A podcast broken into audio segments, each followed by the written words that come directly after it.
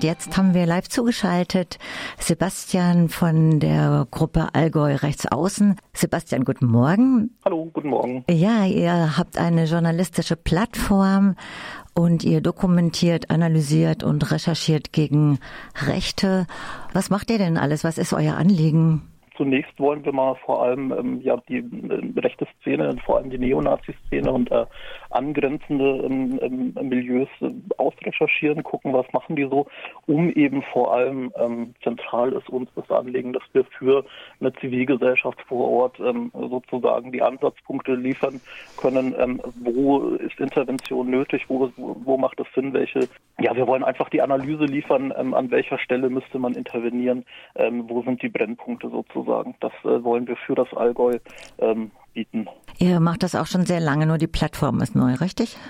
Genau, also ich bin schon seit ähm, einigen Jahren jetzt äh, eher, es geht in Richtung Jahrzehnte, ähm, als Journalist für verschiedene Medienhäuser in dem Bereich unterwegs und gucken mir die extreme Rechte vor allem in Süddeutschland an. Und ähm, irgendwann im Laufe der Jahre ist mir und Kollegen eben aufgefallen, dass wir so ein bisschen Problem haben, dass wir sehr viele Sachen im Archiv nur verstauben haben, die einfach zu kleinteilig sind für überregionale Medien, aber doch für Leute vor Ort sehr notwendig, sehr wichtig wären. Und da haben wir vor drei Jahren die Plattform Allgäu Rechtsaußen im Internet geschaffen unter allgäu-rechtsaußen.de. Genau, die habe ich ja auch offen und gucke da genau. gerade drauf.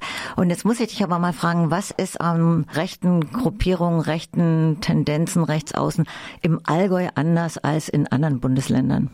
Also zunächst mal nehmen wir wahr, dass im Allgäu in den letzten Jahrzehnten, also wir gehen ja auch, wir gehen ja auch in die Rückschau, wir gucken uns ja auch an, was in den Archiven lagert zu ähm, vorheriger Zeit und da ist uns aufgefallen, dass es irgendwann in den 90er Jahren zum letzten Mal äh, irgendwie seitens Behörden strukturelle, ähm, dass, dass da strukturell die, die Szene angefasst wurde. Und seitdem ähm, ist das sehr stark schleifen gelassen worden, sodass sich jetzt mittlerweile mit Voice of Enger die größte und stabilste Nazi-Gruppierung im Süden von Deutschland ähm, hier etablieren konnte und ähm, ja leider weitgehend un, äh, unbeobachtet ist, bis äh, wir äh, uns dem Thema dann angenommen haben. Und auch sonst gesellschaftlich äh, steht die Wahrnehmung von dem Thema in gar keinem Verhältnis zu ähm, ja, der Bedeutung der Szene auch international und auch bundesweit.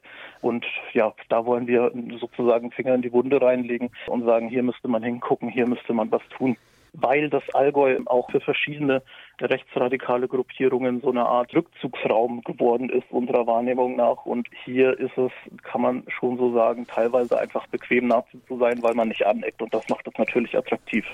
Und wie ist das mit der Antifa-Szene in Allgäu? Die ist äh, sehr klein. Also es gibt äh, tatsächlich die ein oder andere Gruppierung an verschiedenen Orten, die ähm, hin und wieder mal was machen und großartige Arbeit leisten, aber ähm, durchaus auch sehr, ja, sehr klein und sehr, sehr schwierig, äh, da kontinuierliche Arbeit zu leisten, die Szene wirklich strukturell angeht. Aber es gibt sie und ähm, es ist sehr, sehr wertvoll, was sehr, sehr viele Menschen im Allgäu auch trotzdem auf die Beine stellen. Und ist das nicht gefährlich, so nah an Nazis dran zu sein? Ihr seid mitten in Kempten. Ähm, ja, durchaus. Also wir sind ja nicht nur mitten in Kempten äh, und im, im, im, Gebiet von Voice of Enger unterwegs, sondern wir gehen ja auch hin zu den Veranstaltungen. Wir sind äh, bei Konzerten vor Ort und so weiter. Und da kommt es schon hin und wieder zu Übergriffen. Das äh, ging bisher meistens relativ glimpflich aus für uns. Wir passen da natürlich auch auf und ähm, stellen uns auch darauf ein. Ähm, was, Entschuldigung, was für eine Art von Übergriffen? Zum Beispiel, dass ein Kollege während einem Neonazi-Konzert am Rande davon äh, angegriffen wurde und zum Glück war Polizei in der Nähe und konnte da noch draufgehen auf den Neonazi, sodass es nur leichte Verletzungen gab und das äh, Kameraequipment kaputt ging. Aber solche Sachen passieren durchaus oder dass man mal zu Hause ähm, besucht wird, sage ich mal, von, von Neonazis oder sowas, das erleben wir schon.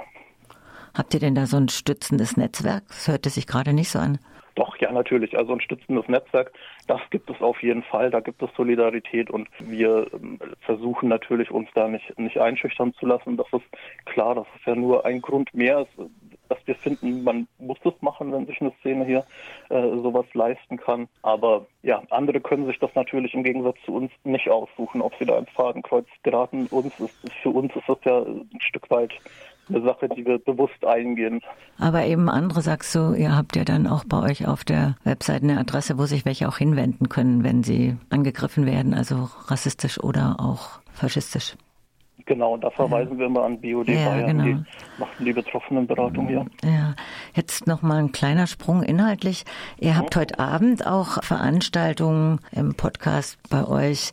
Da geht es um stochastischen Terrorismus und stochastischer Terrorismus ist eine neue Form von rechten Terror.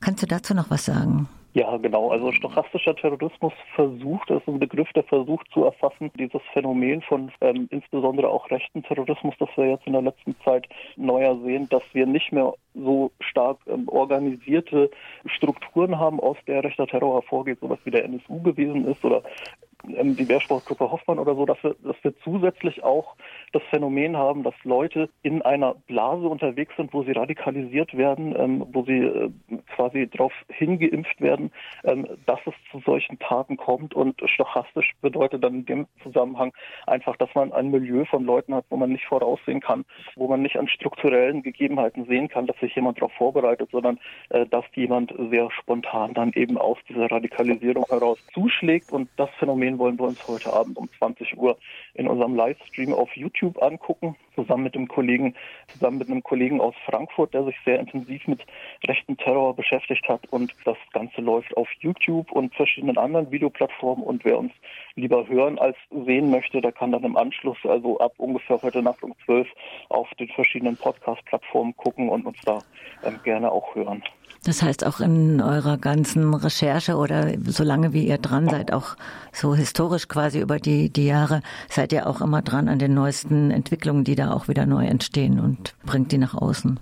Ja, auf jeden Fall. Also jetzt gerade in den letzten zwei Jahren waren wir natürlich sehr, sehr intensiv dran am Querdenken und sind jetzt natürlich auch ähm, ebenso intensiv dabei, nachdem wir jetzt die Radikalisierung von denen versucht haben zu dokumentieren und versucht haben, da immer wieder darauf hinzuweisen, in welche Richtung das geht. Wir haben das von Anfang an gesagt, wo Querdenken hinlaufen wird und das ist dann jetzt auch so gekommen. Jetzt sind wir natürlich dabei, ähm, dran zu bleiben, in welche Gruppierungen hinein geht jetzt das neue Potenzial von Querdenken, in welchen ganzen ja, Spektren engagieren, die sich weiterhin. Das sind äh, diese stochastischen Spektren, was du gerade angeschnitten hast und was noch bei Querdenken? Wo geht es hin? Wie schätzt du das ein? Also ganz viele ähm, gehen, wandern jetzt ab in so Richtung Anastasia-Bewegung, also so völkische Siedlernetzwerke. Dann haben wir eine ganze Menge von Leuten, die jetzt angedockt sind an so Impfgegner-Netzwerke, die es ja schon vorher gab und so sonstige rechtsesoterische Kreise. Ja, also da gibt es leider einiges, das jetzt an, einiges an Milieus, die Zugewinne hatten durch Querdenken, auch hier im Allgäu. Und das sind auch diese Landnahmezusammenhänge, oder? Genau, also ähm, es, es gibt ja schon seit Jahren, aber jetzt zurzeit sehr intensiv die Versuche von rechten völkischen Bewegungen, sich Ländereien anzueignen, um dort ihre völkische Utopie äh, durchzusetzen und auf die Gesellschaft hinaus. Auch äh, in Bayern, also auch im Allgäu speziell, also in Leipzig ja. Umland wissen wir das oder in verschiedenen Regionen wissen wir das schon, aber ja auch im Allgäu verschärft. Ja, zum Beispiel der Mutterhof in Untertingau ist schon seit äh, vielen Jahren ein, eins von den Anastasia Landsitzprojekten. Ja, heftige Geschichte. Dann zum Positiven, ihr seid für einen Preis vorgeschlagen. Ja, wir sind ähm, nominiert für den Deutschen Engagementpreis und zwar dafür den Publikumspreis. Da kann jede, ähm, die unsere Arbeit wichtig und gut findet, auf der Website vom Deutschen Engagementpreis nach Algorechts Außen suchen und könnte für uns äh, abstimmen. Das äh, würde bedeuten, wenn wir diesen Preis bekommen würden, dann könnten wir eine Sache uns äh, leisten, nämlich dass wir zu der ehrenamtlichen redaktionellen Arbeit uns eine Stelle dazu holen könnte, die uns einiges abnehmen kann an ähm, Archivarbeit, an, an äh, Social Media Betreuung, äh, verschiedenen anderen Sachen, mm. Videoschnitt, Audioschnitt, sodass wir uns auf unsere Kernaufgabe konzentrieren können und ähm, weniger Zeit äh, verlieren für Sachen, die jenseits der Recherche sind. Ja, und also wenn ihr den kriegt für ein Buch, Voice of Anger und der rechte Untergrund im Allgäu, ist das richtig? Genau, wir haben 2019 uns äh, nochmal in, in, in einem Buchformat ähm, Voice of Anger angeguckt und den sonstigen rechten Untergrund im Allgäu und ähm, haben das mal aufgearbeitet. Wer sind die eigentlich? Wo wollen die hin? Worum geht es da eigentlich? Ähm, und haben das Ganze in ein Buch reingepackt. Dafür hat uns der äh, Bayerische Journalistenverband für die Recherche auch ausgezeichnet äh, mit einem äh, Preis zum Tag der Pressefreiheit. Da sind wir sehr, sehr stolz drauf. Und noch gibt es das Buch in zweiter Auflage. also wir sind ja eigentlich ja. keine Werbesendung, aber in dem Fall sag's nur. Äh, man kann das äh, im Buchhandel oder bei uns äh, auf der Homepage bestellen. Das kostet auch nur ja. 5 Euro für die Druckkosten. Da ist uns natürlich nicht wichtig, ja. dass wir davon leben, sondern dass das äh, sich verbreitet, dass Voice of Enger eben durchaus auch bundesweite Bedeutung hat. Ja, Sebastian, ich glaube, dann sind wir leider schon am Ende vom Interview angekommen, aber ich bedanke mich ganz herzlich für eure Arbeit, für das Interview und alles Gute. Ja, vielen Dank für die Einladung.